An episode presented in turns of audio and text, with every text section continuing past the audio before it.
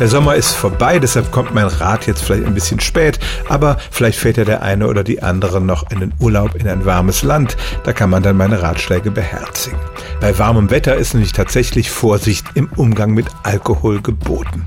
Die erste Frage, macht der Alkohol schneller betrunken? Das ist tatsächlich so, wenn man schon eine Menge geschwitzt hat, der Körper schon Flüssigkeit verloren hat, dann trifft der Alkohol auf weniger Wasser in den Zellen, wird also weniger verdünnt und entsprechend steigt die Konzentration an.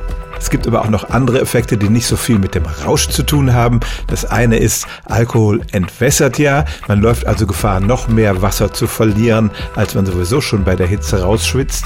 Und der zweite Faktor ist, wenn uns warm ist, erweitern sich unsere Blutgefäße. Der Alkohol verstärkt diese Wirkung, weil er auch gefäßerweiternd wirkt. Und das kann dann so weit führen, dass der Blutdruck kräftig sinkt, der Kreislauf schlapp macht und einem regelrecht schwummrig wird vom Alkohol. Das kommt dann nicht vom Alkohol Alkoholrausch, sondern eben von dieser Kreislaufschwäche.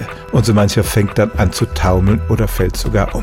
Also es ist nichts gegen ein durstlöschendes Bier bei Hitze einzuwenden, aber man muss tatsächlich vorsichtig sein. Der Alkohol geht schnell in den Kopf und kann auch sonst die Wirkung der Hitze verstärken.